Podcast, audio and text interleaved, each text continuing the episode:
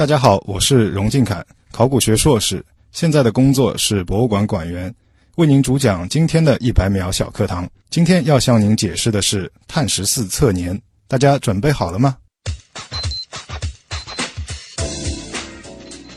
碳十四测年正式名称放射性碳素断代，是考古学家进行绝对年代测定最常用的方法。它诞生于1949年，是二战期间美国研制原子弹的曼哈顿计划的副产品。它的原理是，自然界中的碳元素存在三种同位素：碳十二、碳十三和碳十四。其中，放射性同位素碳十四是宇宙中子射线与大气中的氮反应产生的。它会通过光合作用进入植物体，那么通过植物体再经过食物链进入动物体。我们知道，放射性元素是不稳定的。不过，由于新陈代谢，在活着的生物体中，碳十四的比例与自然界始终会保持一致。而一旦动物或者植物死亡，那么碳交换终止，生物体内的碳十四就只好开始吃库存，发生衰变，存量就越来越少。那么我们知道，它的半衰期是五千七百三十年，因此测算古代的有机体内碳十四的含量，根据衰变速率，就能计算出生物体死亡的时间。通过这种方法，可以测的样品有木头、木炭、骨骼、毛发、种子以及贝壳等。现在呢，随着技术改进，考古学家采用加速器质谱法，可以直接对碳原子进行计数，最少只需要一根稻草或是少量的灰烬就可以测定，而且效率比以前更高，结果更精确。测年的上限也得到延长，达到将近八万年。碳十四测年方法对于考古学来说是一个划时代的发明。它的发明人美国科学家威拉德利比，因此还获得了一九六零年诺贝尔化学奖。节目准备好了吗？正在将内容进行智能排列。嘉宾的情况呢？正在为您检索嘉宾的特殊喜好。不用那么详细吧？正在为您安装幽默插件。你这是在吐槽吗？正在为您更换全部文字素材，正在删除您的幽默基因，已将节目专业程度调低到百分之三十五。好了好了，马上开始节目吧。正在为您开启极客秀。欢迎各位来到本周的极客秀，本节目由上海市科委支持播出。大家好，我是平时特别爱看考古发掘类纪录片的旭东。大家好，我是旭东，在片子里看到过的那类人，我叫荣敬凯，欢迎荣敬凯做客极客秀啊！荣敬凯呢，现在是上海市历史博物馆的馆员，也是上海松泽遗址博物馆的主创团队成员。那么，正如他所说啊，他在二零一三年的时候是毕业于复旦大学文物与博物馆学系，获得的是考古学的硕士学位。其实说起来啊，随着这两年吧，整个的这个。盗墓类题材的文学作品、影视作品的这个火爆，呃，其实关于考古也是引发了很多公众的热情，倒不是说唤起了大家的这个盗墓热，这个明确一点啊，这个是违法的事情。但是大家其实对于考古这门学科以及考古工作者平时都在干什么、想什么，还是非常好奇的。那今天的极客秀，相信能够揭开很多朋友心中的这种好奇与疑惑啊。呃，首先呢，就进入极速考场，我们先来认识一下荣进侃是怎样一个人。极速考场。那第一题呢？必答题：如何定义极客以及曾经做过的最极客的事情？呃，我觉得极客就是在自己专注的领域里能够做到自得其乐，自己跟自己呃玩的很嗨的那种。他们有一大特征就是经常会冒出一些旁人觉得很冷的笑话，然后还沾沾自喜，觉得哎，我怎么这么幽默呢？所以你觉得你是吗？不算特别是吧？可能还没到那个境界。那么你自己觉得你曾经做过的最极客的事情是什么呢？和考古有关吗？呃，要说哪个是最极客，好像比较难。倒是因为经常可能学的这个东西，然后变成习惯，就带到生活当中，会有一些旁人觉得刚才说的比较冷的这种闹些小笑话。会走到哪儿就说：“哎，这下面有个什么古墓啊？”有有可能就比如在这个出去坐个车啊，路过或者坐火车路过，哎，边上。看那个地貌，有一个，尤其像江南这块地方，左青龙右白虎，后有靠山，前有明堂，这中间肯定有问题。呃，倒倒没那么复杂，就比如看到一个小山啊，或者这种小土墩的样子，就就想会不会有有这种古代土墩墓啊，或者这种遗迹哦，就会跟别人说，哎，是不是要去挖一挖？接下来一题，让你找一个东西给极客代言，你觉得什么比较合适，并回答为什么？呃，听到您这个问题啊，我第一个想到就是可能说它是东西不太合适，因为我想到的就是 Lucy，哦我们我那个们的老老老老老外祖母了。对对对，呃，Lucy 呢是这个一九七四年在埃塞俄比亚一个河谷发现的，呃，学名叫它南方古猿阿法种。那么它生活年代是三百二十万年前，所以呃，我们一直讲啊、人类到底有多长的历史了，往往就从它开始算。我们说三百多多万年，嗯是三百多万年哦。它被认为呢是第一个直立行走的人类。那么他为什么会取名叫 Lucy？因为，那么他们因为有了这样重大的发现，非常兴奋。我们知道，就是一般的这个古人类，呃，尤其那么几百万年前的，能够，你比如元谋人，就我们中国的云南的元谋人，就其实就几颗牙齿，对，是吧？就是它能保存下来的几率和完整性非常差的。但是 Lucy 经过他们的这样的查找发掘，能够拼出将近百分之六十的完整骨骼，是非常非常好的一个样本。那么他们非常激动，当晚呢在营地庆祝。然后我们知道，这个一九七四年那个时候还是披头士乐队这个非常流行的这个年代，全世界的狂热。营地上就是循环播放的就是披头士的一首歌，叫《Lucy in the Sky with Diamonds 》。大家唱唱歌对吧？那个试着火火锅唱这个什么，然后就灵机一动，就给他取名叫 Lucy 了，然后变成一个代号，一直流传到现在。他也成为了古人类的一个符号了。是就是为什么我一说到极客，我会想到这个，就是我们一讲到极客，往往有些概念当中就是那种科技宅或者什么，但实际上极客也是最普通的普通人，他们也也有自己的爱好癖好。他们的科研就是他们的生活，嗯但是反过来说，他们的生活并不只有科研，对，他会呃，当他这个自己专业的东西和他这个爱好的东西一嗯结合，我觉得形成这种奇妙的化学反应，就是一种幽默感就出来。而且我有时候就觉得，哎呦，一想到 Lucy，我会想到这首歌，是。然后就好像其实这是一种生活状态，或者是对待自己人生的一种态度，这是极客。对当然你要说从极致的角度，Lucy 从这个时间线上啊，也的确是人类的某种极致了。对对对。想问一下，你最后一个学历的毕业论文啊，应该是你的硕士论文，当时做的是什么？呃，我题目叫考古科普著作研究，嗯？就是研究书，应该说。做的是考古科普科普著作。著作的研呃，因为我们讲现在考古当中有一个方向叫公众考古学，嗯。我的在学习的阶段有几个主要的方向，就新石器时代考古、田野考古和这个公众考古学。这一块儿的话，他更关注的是，呃，号召公众具备一个基本的考古的素养，然后当我们遇到一些东西的时候，起码知道怎么样去处理，怎么样去妥善的保护它。对我这个文章题目虽然叫科普，但是应该明确的讲的就是。公众考古不等于科普，科普只是公众考古中的一部分。对，它是一种知识性的，就是通过传播知识，跟你讲故事，然后让大家消除一些误解，嗯，增加这个考古知识。我们最终的目标是要有一种参与性、情感态度、价值观嘛，然后要最最终的目标其实是让全社会形成一个像保护动物、保护生态环境一样的，形成一种保护文化遗产、哦保护考古遗存的这样一种全民的共识，形成一种从一个考古学学科专业的知识转化成一个社会公众的文化常识。要这样看来的话，这一个方向它的确不是这个所谓的。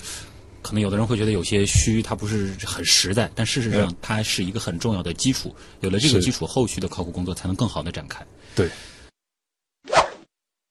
我自己算是比较有幸去过挺多跟这个重大的这个考古嗯嗯相关的一些遗迹啊，比如说这个埃及的那个图坦卡蒙，包括墨西哥的那个七星遗茶，包括我们的秦始皇陵。那也想问一下了，这个荣敬侃你自己最喜欢的这个考古的遗迹是哪一个？可以是全世界范围的，也可以是在中国的。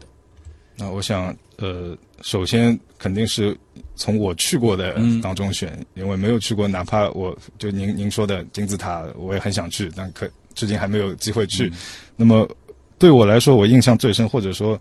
达到一种走到那里，我有一种感动的虔诚的那种去朝圣一心态的，啊，就是并不是那么华丽的一个地方，哦就是周口店遗址，呃，在北京房山、嗯。房山县的一个地方。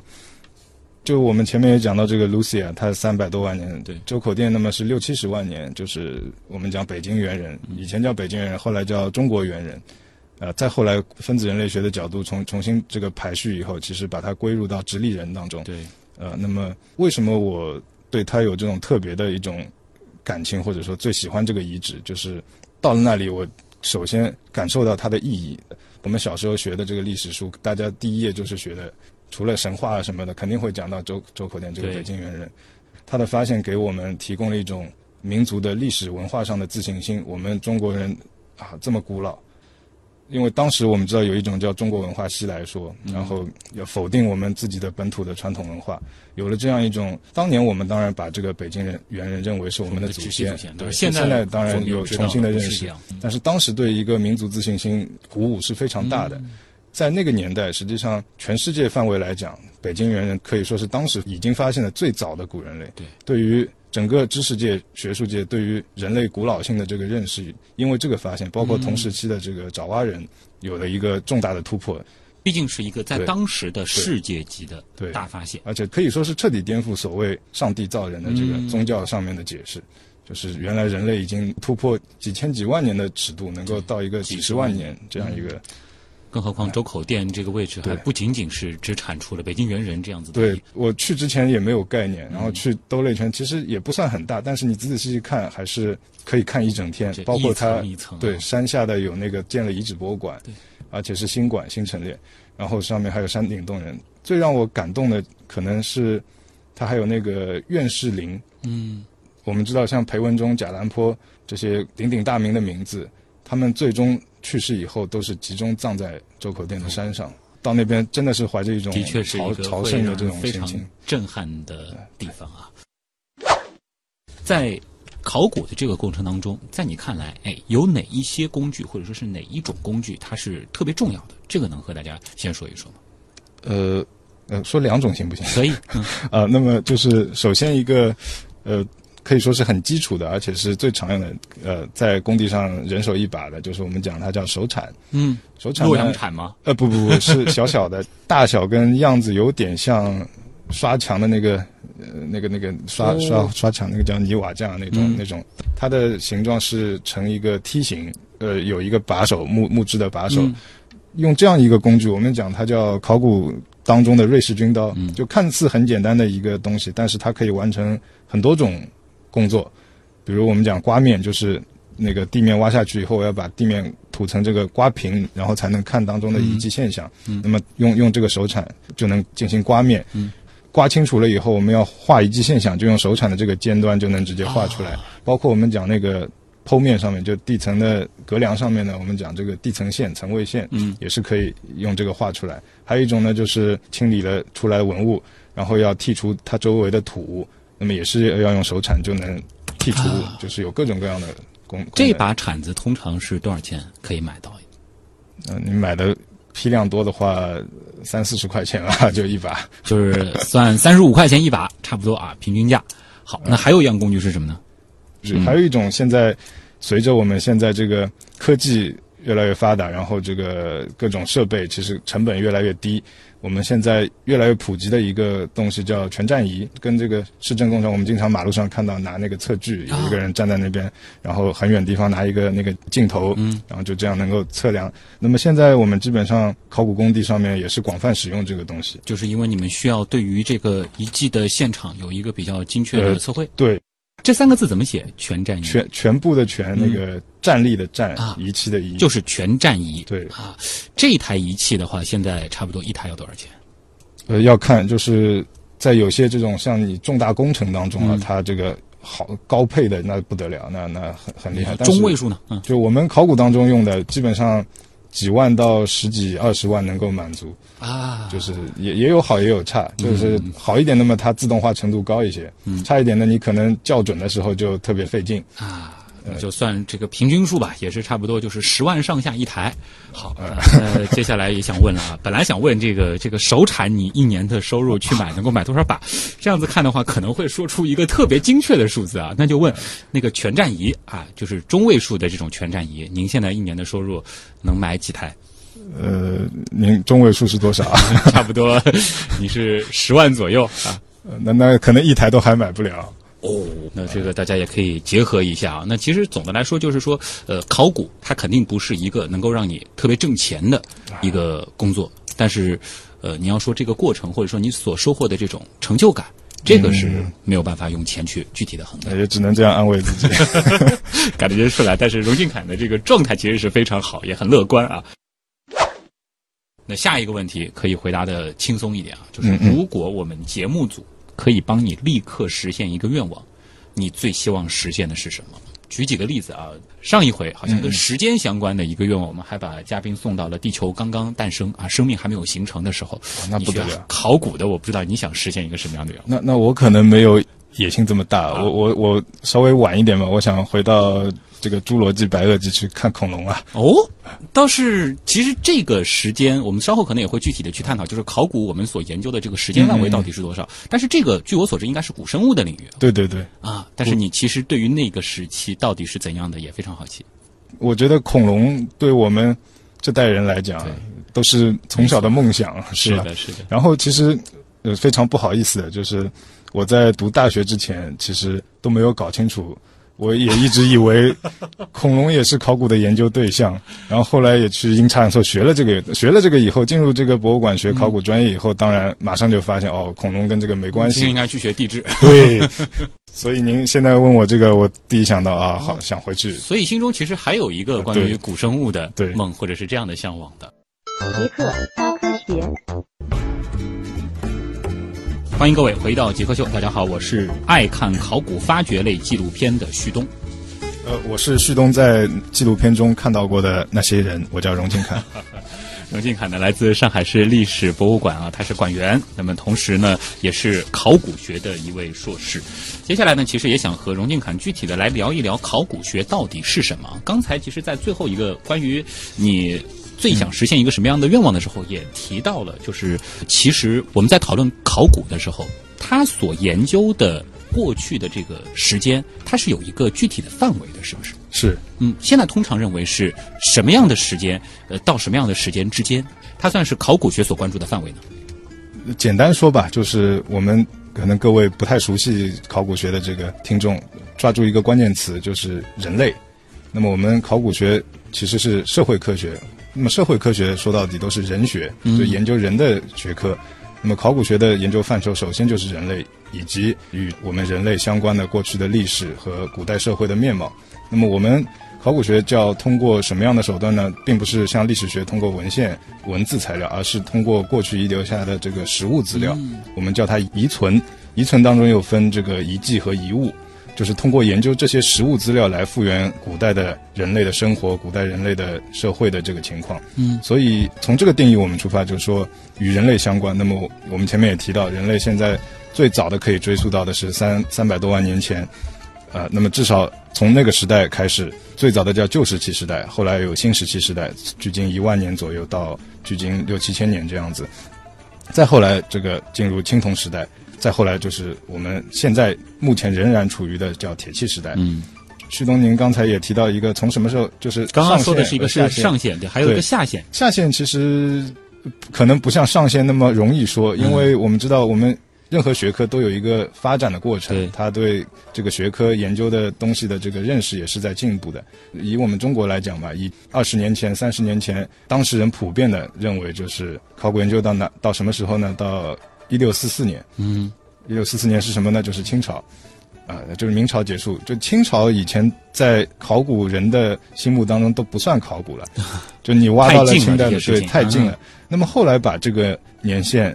往下放到近代，我们嗯讲鸦片战争一八四零年，一八四零年以后的又不算。但是我们看随着近几年的这个进展，呃，不知道大家有没有关心这个考古的动态啊？二零一六年发现的那个。呃，是全国十大考古新发现当中有一个丹东一号水下沉船在辽宁那边，明确的就把它研究出来，他就是认为它是致远舰。我们知道是甲午海战当中大东沟海战这个沉没的邓世昌带的撞沉吉野那个、嗯那个致远舰。那么我们知道致远舰是什么年代呢？它的沉没年代已经是十九世纪末了。是，那么我们可以讲，就是随着现在对于学科本质和它所需解决的这个根本性任务的一个理解，下限已经很难明确可说到底是一九四九年还是什么时候。而且它一定是发展的，因为历史的车轮还在滚滚向前。对对我们现在所处的东西，其实对几百年后也就变成考古所关注的就。就比如说，我们考古学当中还有个分支叫工业考古，嗯，甚至现在我们讲到工业遗产都能算在这个考古的范畴当中就。包括现在，其实我也认识有一些朋友，他专门搞的是 IT 史。那你说 IT 整个的这个行业到现在才多少年？现在可能还不算啊对，但但是我感觉可能过不了几年也能算在考古的范畴里面。那现在基本上理解的，就是说它的这个上限，如果说我们之后又发现了一些重要的化石证据，证明人类它确切出现的这个时间，可能现在是我们认为三百多万年，嗯如果再往后又发现了四百多万年，甚至是五百多万年的这种直接的证据，那上限也有可能继续往上。然后这个下限随着历史的发展，随着我们对于考古的全新的这个认识的升级，它也可能逐渐逐渐的向我们现在的这个时点来逼近。对对对，但是这里其实又存在了一个比较有意思的问题，因为之前刚好在一个论坛的这个机会上，也是结识了国内做古人类研究的，呃，比较厉害的大神们啊。当时呢，其实他们也谈到了很多，比如说。在旧石器时代，甚至可能就是几万年前，人类最近一次走出非洲嗯嗯所留下的这一系列的这个痕迹。那从这个角度来看的话，他们的研究领域感觉和考古的研究领域有很大一块的重合。哎，是这样。嗯我们讲考古学，首先它有两个大的分法，叫史前考古和历史时期考古。所谓史前考古，就是还没有文字记载的很长一段时间历史的这个考古。嗯，其中其实与我们讲的古人类学、这个古生物学、地质学都会有时间上的重叠。那可不可以这样理解呢？就是说，他们可能更关注的是，比如说，人偏向生物的这一部分，以及和生物之间的这种关系，而考古可能更关注的是人偏向文化的这一部分，或者说是人和人之间的这种关系呢？您这个理解，我觉得非常精到。哦，呃，应该说，在我们国家吧，中国大部分考古学家，他们研究的、从事的领域，叫我们讲它叫新石器时代考古，就是因为这这一段时间可以说是在人类历史上是最具有革命性的一个变化的阶段。因为我们知道，旧石器时代考古长达几百万年时间都是它的范畴。对，在这个当中，当然它技术上也有进步，也有各方面的发展，嗯，但是真正开始有革命性的变化，就是我们讲的以前叫新石器时代革命，嗯，呃，或者又叫农业革命，就是我们人类从一个狩猎采集的生活方式开始定居，开始有了驯化了动植物，呃、农业畜牧业就产生，然后开始制作陶器，技术突飞猛进，就是我们把。人类历史还原到一个年呃时间表当中，我们会发现前面几百万年很长的时间都是一个缓慢的发展过程。到了距今差不多六七千年开始，尤其五千年以后，我们看到变化、革命性，一直这个过程实际上持续到今天。我们讲今天还是一个革命浪潮。人和人之间的这种协作方式，随着这个工具的升级，对达到了一种空前的程度，而其实也就是近几千年的事情。对，嗯，这个的话，其实就是考古可能会更关注的点嗯了，就是人和人之间的这种状态，整个社会它的这种形态。对，那么还有一个小的细节，可能也需要先和大家来做一个区分，就是考古和文物。啊，这两个方向到底是一个什么关系呢？其实，在节目开始的时候，我也在跟这个荣金侃聊天的时候，也在问：如果说我拿给你一个什么瓷器啊，或者拿幅字画，你能够判断它是什么年代的？是，这是两个方向，是吧？呃，是是，首先想说就是术业有专攻啊，就是虽然谈不上这两个学科呢，你不能说它隔行如隔山，但是在它的学科方法和解决的学科的目标上面，其实是有很大不同的。你比如呃，文物学里面会分陶瓷、玉器、青铜什么这些常规的大类，可能更多的一个研究的目标是从它的工艺、艺术、审美，从这这些就是它的艺术价值，从这个文化价值来讨论这个。但是在我们考古学当中，可能你给我一件精美的金银器和给我一个看上去破破的陶罐，可能对我来说，在我眼睛里，这个金银器反而是没什么价值，反而是这个破陶罐对我来说更有我我要解决的这个问题，比如断代，我给它的确定年代，然后。反映当事人的生活的状况，而不只是工艺成就。那么对我来说，可能价值就是我们侧重点是不一样。这样一来呢，无论是考古和古人类、古生物的这个关系，还是考古和文物的关系，哎，荣老师其实已经帮大家梳理的比较清楚了啊。欢迎各位回到《极客秀》，本节目由上海市科委支持播出。大家好，我是平时特别爱看考古发掘类纪录片的旭东。大家好，我是旭东，在这些片子里经常看到的那类人，我叫荣金凯。欢迎荣金凯来到《极客秀》啊！荣金凯呢，来自上海市历史博物馆，那么他的硕士呢，学的就是考古。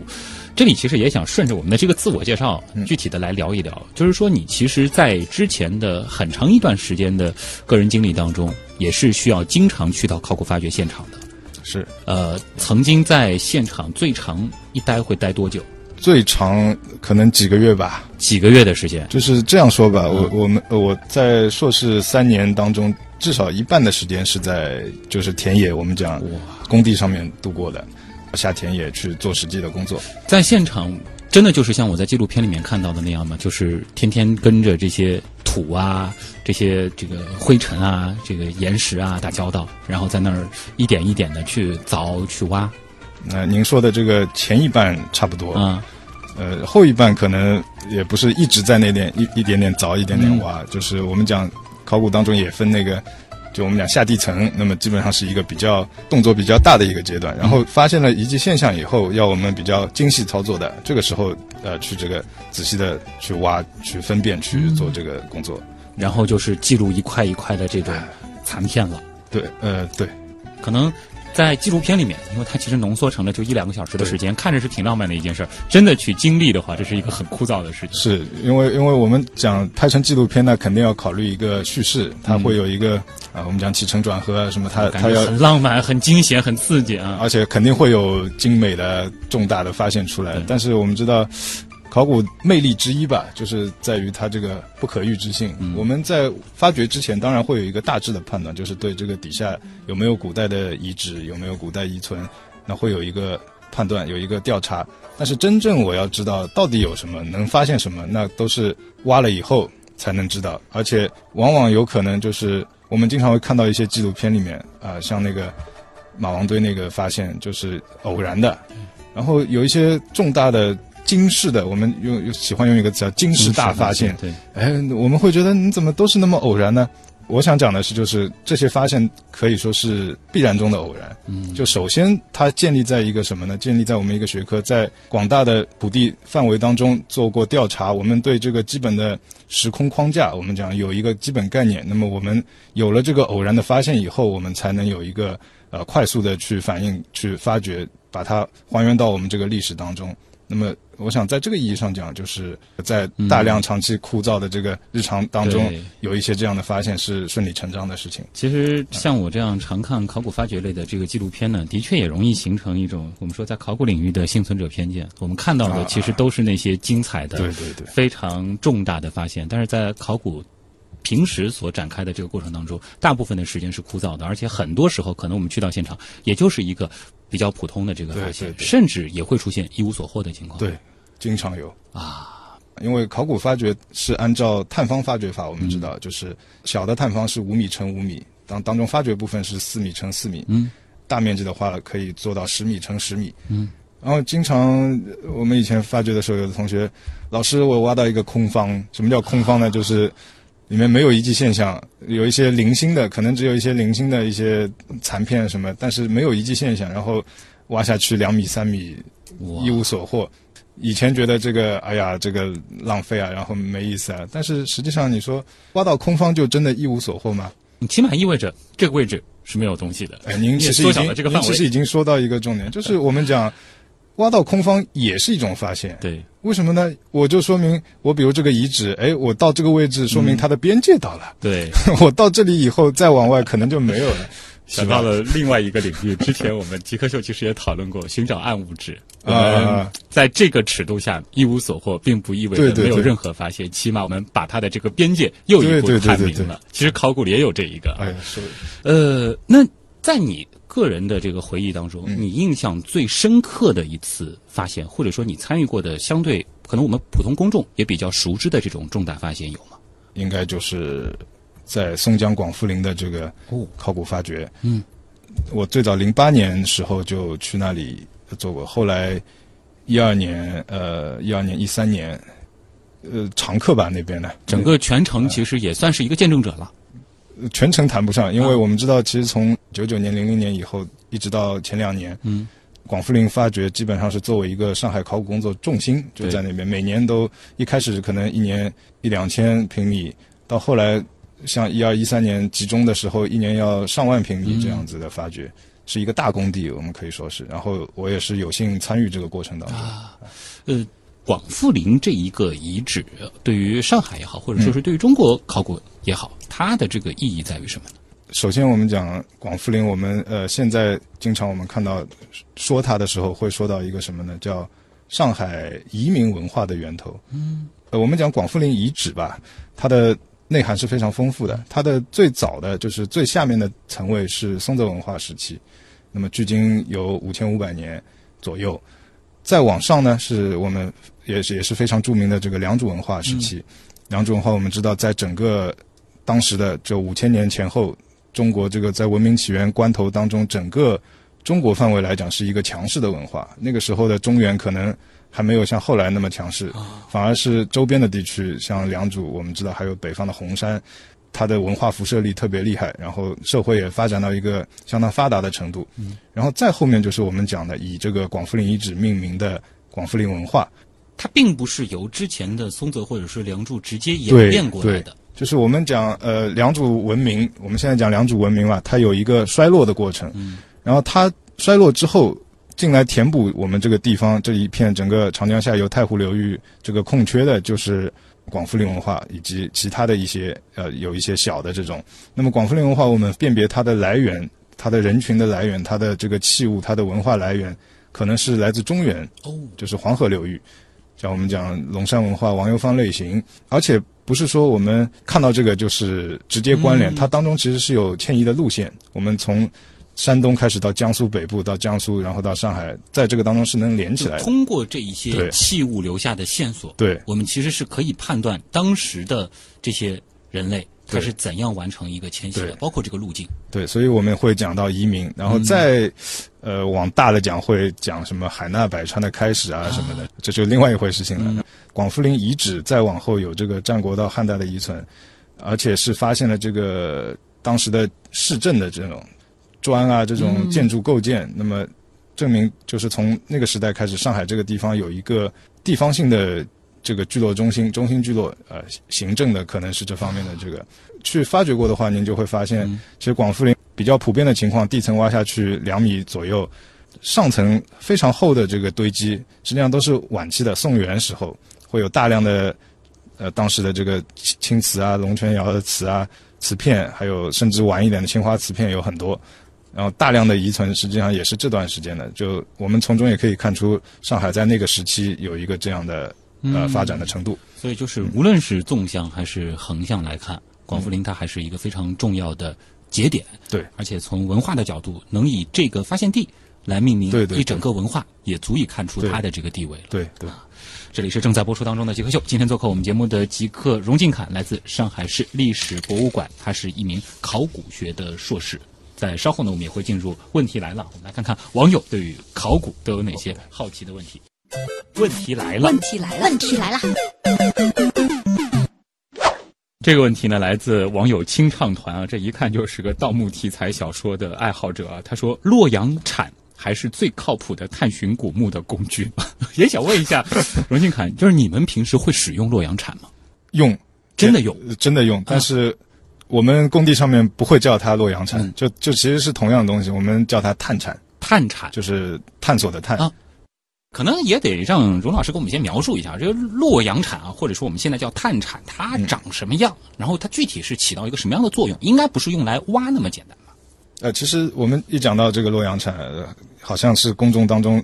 眼中这个考古学或者说盗墓这个很神秘的一个代表。嗯，那么其实说穿了，它的原理不复杂，就是我们看最常规的这个洛阳铲的形制，就是一个它由铲头和铲杆组成。铲头呢，就是一个我们可以把它想象成一个圆柱体，圆柱体的这个钢圈这样子长的，然后我当中切掉一半，就这样纵剖，那么它剩下一个半圆形的铲面。嗯。使用过的话，你会感受到它其实还有一定自身的重量。用它的重力势能，然后打到地上，当然，这个技术上面也有一点要求，也要练习过的。像新手的话，会打歪掉啊什么的。在一个地方集中打下去，打下去一铲带上来的土，土会有一个粘连性，它会粘在这个内壁上面，然后带上来的一管土，我们把它分辨。问题当中说探寻古墓，墓葬我们知道怎么说探寻到古墓呢？我们要分两种，有的是汉代以后的砖室墓，我们知道如果它那个砖室墓保存是完整的话，我们可能打了几米以后打下去会碰到坚硬的东西，那么砰哎。发现遇到阻碍了，打不下去，那么这个时候就要考虑是不是底下有这个砖室墓的可能。但是在汉代以前，或者说其实大量的长期的时间当中是没有这个砖石结构的，地下就是我们叫土坑墓，地面挖了个土坑，然后埋下去以后覆盖掉，上面会堆一些土，但是后期随着这个后世的这个变化也没有了，看不到了。那么这种我们怎么分辨呢？就是我们有一种呃专业上的说法叫五花土，不是五花肉啊。把这个土翻动挖出来以后再填回去，它会有扰动，对，它的土就会跟原生的土是不一样的，它就是不同的土质土色会混在一起，形成一种间杂性的这种土。然后我们如果发现这种五花土，也可能就是一种墓葬的这个填土。明白了。当然，呃，也可能运气好，就是直接在这个土里面能够带出一些小的碎片、陶片啊，这个骨骼啊，这个石石器啊这种东西也有可能。而且考古上面来讲，洛阳铲不是说。一个人月黑风高啊，去偷偷的什么？我们有一个叫区域系统调查，就地面调查，它是一个团队。我们可以说，少的话十来个人，多的话可能浩浩荡荡一支队伍，在一个大范围的地域面积当中排好队。嗯，我们讲就像打仗排好阵型一样的，当中有一个队长，就说统一行动，就是在地面上形成一个方阵啊。那么我们。前进多少，在什么位置，我定好位，我通过 GPS 或者什么，可能间隔多少，对，间隔多少，然后同时叭叭叭打下去，然后通过这个，就是说，在一个大范围当中，通过这样的调查，可以发现很多，尤其像在这个我们讲古遗址、大型的遗址、古城，我们讲那个像汉代长安城啊、唐代长安城就在西安的那个大面积的这个调查当中，往往就是通过这种方法，嗯，能够发掘这种大型的遗址。其实它主要做的一个作用就是用来取样，对，取样可以说是极小破坏。嗯，这有一点像，就是说我们看到的一些做极地科考的，他们到这个南北极去钻冰芯，钻出来的那个圆柱形。其实我们在考古的时候，也可以通过这样子的一管土壤的这个样本来判断这下面到底有可能有什么。对对对。哦，那洛阳铲它本身这个不是很长，那为什么我们能够打那么深呢？啊，其实。呃，说起来也很简单，就是铲头我们知道，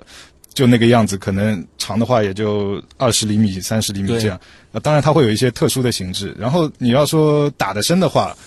那么其实，呃，说出来也很很有意思。其实就是我们这个杆子啊，连着它的杆子，可以一根接一根给接下去。这个就看技术了。对，技术好的话，比如在这个中原地区，地层非常深的地区，打下去十几、二十几米，哇，都能做到。对。要打这么深，我还不能歪，那是吧？那那就是技术活了。以后我们不能叫洛阳铲了啊，专业一点，我们叫探铲啊。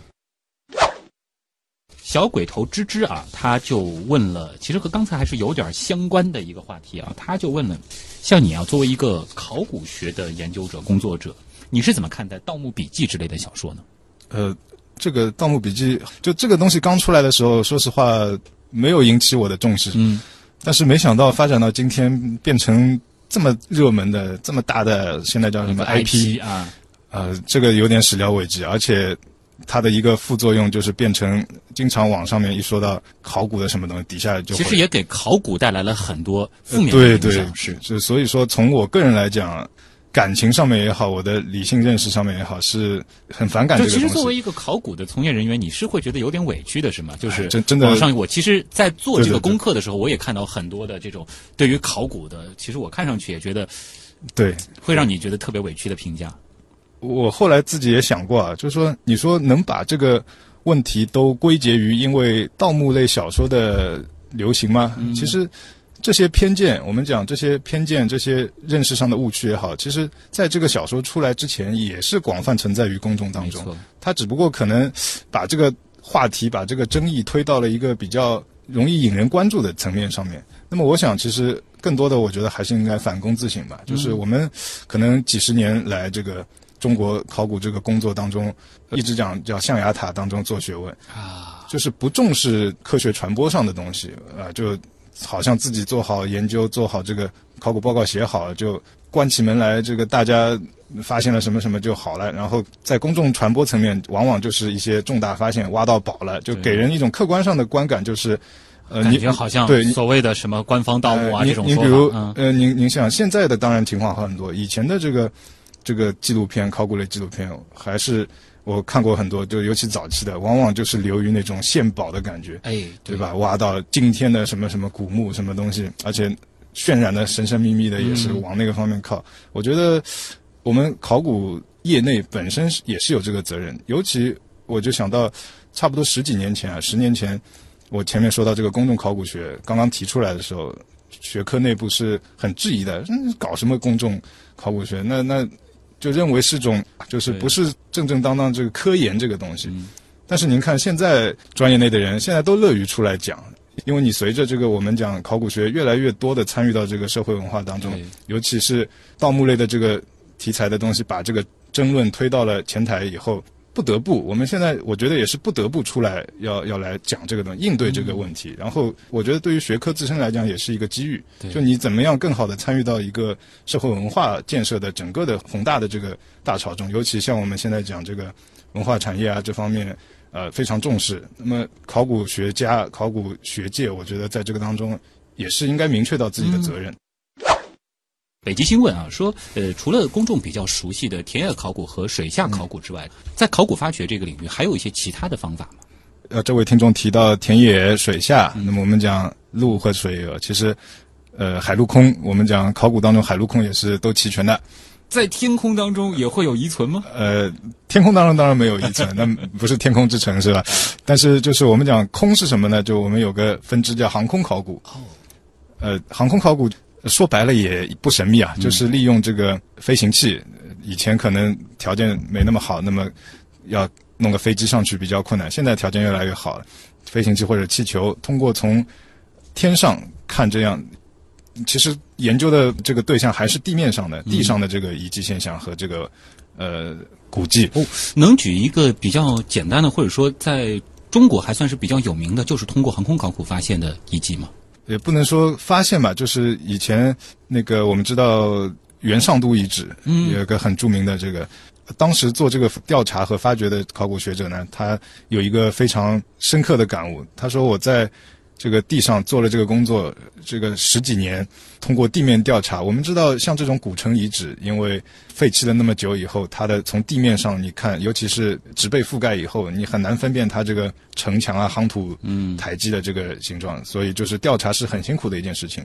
但是后来呢，他呃乘上了飞机，通过这个航空考古手段，他发现，哎呀，这个一目了然，哦，就整个的这个迹象。当然，他有一个基础工作在里面，他你应该是要知道大概是在对对对这个位置，否则你茫茫的去搜，对这个其实也是不现实的。呃，对他，他当时就有个感慨说，这个真的是天上一日，地上十年。呃，而且我们可以讲一些细节吧，就是说，呃，航空考古往往会挑一些就是太阳位置比较低的时候，我们知道影子会比较对，影子特别明显。航空考古还有一种就是不光是直接能分辨这个遗迹，就是地面上残存的这种像古城啊什么，其实对墓葬也能有一些发现。就比是因为如墓葬选的通常都是我们所说的那种什么呃风水宝地之类的，可以通过它的这种地势什么去判断倒倒没有那么选，其实就是、就是我们知道，如果底下有这个遗迹，你比如秦始皇陵啊什么，它底下有这个古代的这个经过扰动的，那么它的呃形成的范围当中，它的地表的植被是会有反应的。就是我们知道在。如果有农村这个种庄稼的经验，就会知道，哎，有些这个土，有些这个区域，我就是这个庄稼就是长不好。那么，然后这个情况，我如果通过航空考古一看，如果地面上它的植被有高矮变化，它的生长的程度不好的地方，它如果能够形成一个特定的形状，在这个范围里面就很有可能它是有这个。就你在局部体现不出的这种差异，然后我到天上一看，哎这个航空的这个视角看整体就非常明显了。哦，这个的确是能够出很多成果的，可以想象啊。所以现在基本上我们认为的就是所谓的海陆空三大分支了嘛。是呃，水下考古这几年也是国家也很重视，嗯像上海现在也成立了这个水下考古的中心。对，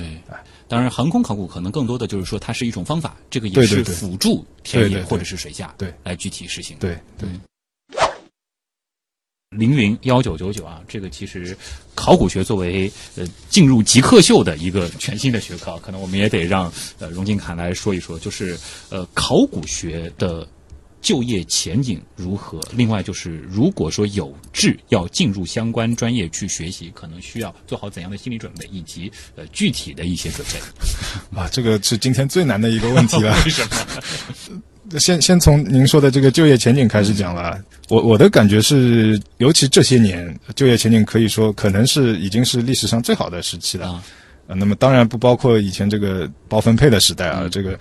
因为什么呢？就这几年我们知道各地各个层级就是博物馆建设热潮，没有馆的地方在建新馆，有馆的地方可能经过二十年十十几二十年，这个要改成要重新造博物馆。升级啊？对，所以这个人才需求其实是挺大量的。与这个相伴呢，其实以前比较容易忽略，然后现在也是我们很多同学毕业以后的去向，包括这种文化产业相关的，不光是科研院所，我们前面说到博物馆、考古部门，现在还有这种很多展览公司，就做做策展、做这个展览方面的，还有大家不是很熟悉的，像拍卖公司、拍卖行这种。就是做博物馆啊、文物的，也是比较对口的。呃我们说考古文物或者说是这个博物馆，它虽然是三个这个细分，但是彼此之间共通性还是比较强的啊。因为您比如说像展览公司的话，当然展览公司主要还是一些形式设计的人员，就学美术的、学设计的这种，但是它也必须有内容策划，它也需要有这方面的人才。那相对而言的话，就是学这个专业，现在看来，起码在这几年，到最后能够在整个的这个大的体系内工作的这个概率还是比较大的。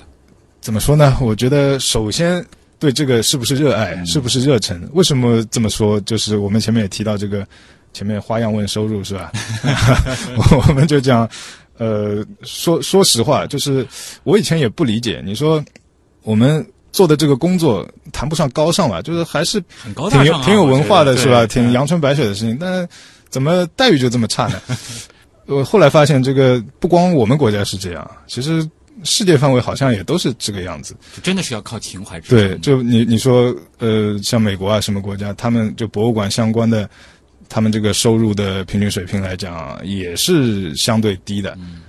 我一直不理解，后来看过一个解释说，就是国际上面包括中国，它对于这个行业，它有一种定位或者说认识，是有一种志愿者性质的，就是你做这个工作是本身就是一个公益性质的。我们知道，你比如中国大量的国家博物馆、国有博物馆，我们比如接下来我们要开的这个上海市历史博物馆，新馆马上开了，包括上海博物馆啊，很多博物馆进去的时候都是免费的。那么，首先这是基于一个公益性的，所以对从业者的首先有一个呃，我觉得有一个要求，就是你是不是真的热爱这个行业，喜欢这个，你要想好啊、我能够承受到什么程度的这个辛苦。以前当然会说到什么板凳坐穿十年冷啊，但现在其实我觉得呃，跟以前还是有区别，就是过去我我们可能学了这个东西，真的就是。出来以后，毕业以后，你要去做这个，真的就把自己关进去了。但现在随着这个大文化这个东西，其实相对来讲比以前情况好很多。而且我觉得考古这个专业在社会科学里边，其实相对也是比较特别的，就是它嗯其实是需要很多自然科学的。这种基础，包括研究方法什么的，其实是特别特别接近于这个我们说自然学科的里边的一些很啊是。是，我们说自然科学里面的一些很多相关的学科嗯，所以其实共通性是很强的。对，您刚才说到这个，其实科技考古当中有很多，比如我们讲科技考古里面还会细分很多动物考古、植物考古，呃，还有很多这个技术上的测年。我们一开始讲的那个小课堂讲了个碳十四，实际上现在有大量的假压法、那古地磁法、那个热时光、光时光，还有什么、呃、做碳十三、嗯那个碳十其实是一个很什么这种东西。博的专业，你是需要有很多其他学科知识的储备的。对，所以如果说他问题的这个后半部分，就是如果说他有这样的情嗯，想要进入这个专业去学习的话，他要储备的可能不仅仅是说看一些考古学的这种入门的书了。说到知识储备这个，我觉得如果有志于这个，您真的感兴趣这个，倒不用畏难。如果你基础教育阶段一些相关的生物学啊、地理学啊、历史学学的也不是特别好，但是真正进入这个专业以后，我相信也只要肯花功夫，基本上都能够呃学出来 OK 的。当然，包括前面也提到这个很多运用到现代科技的这些东西，其实除非你想成为一个专门的体质人类学的专家或者植物考古的专家，那你要钻进去。嗯，但是我们如果只是作为科技考古参与手段来运用这些知识。那么学一些基础性的，我们通过一些课程自己学一些书，基本上呃能够满足很多时候可能日是在要求。过程当中积累的。对对对，啊，我学这个体质人类学，我看书看了再多的解剖图、骨骼的图，比不上我去工地嗯看一些真正的人骨。所谓 learning by doing，就是在这个当中可能，呃，所以也这也是我觉得是我们这个学科魅力之一，就是它是一个非常重视实践性的，就是你在实践中学习，在学习中进行实践，我觉得是这样一个过程。那看来今天听完我们这一期极客秀啊，很多像我这样特别喜欢看考古发掘类纪录片的人，也总算是真正了解了，哎，从事考古学研究，从事考古这个领域到底是一种怎样的体验？它有寂寞的地方，它也有我们说特别惊世的、让人惊喜的地方，呃，但更多的时候其实还是平平淡淡，需要你用情怀去耐得住寂寞的。对，也谢谢荣金侃做客极客秀。本节目由上海市科委支持播出，我是旭东，咱们下周再见。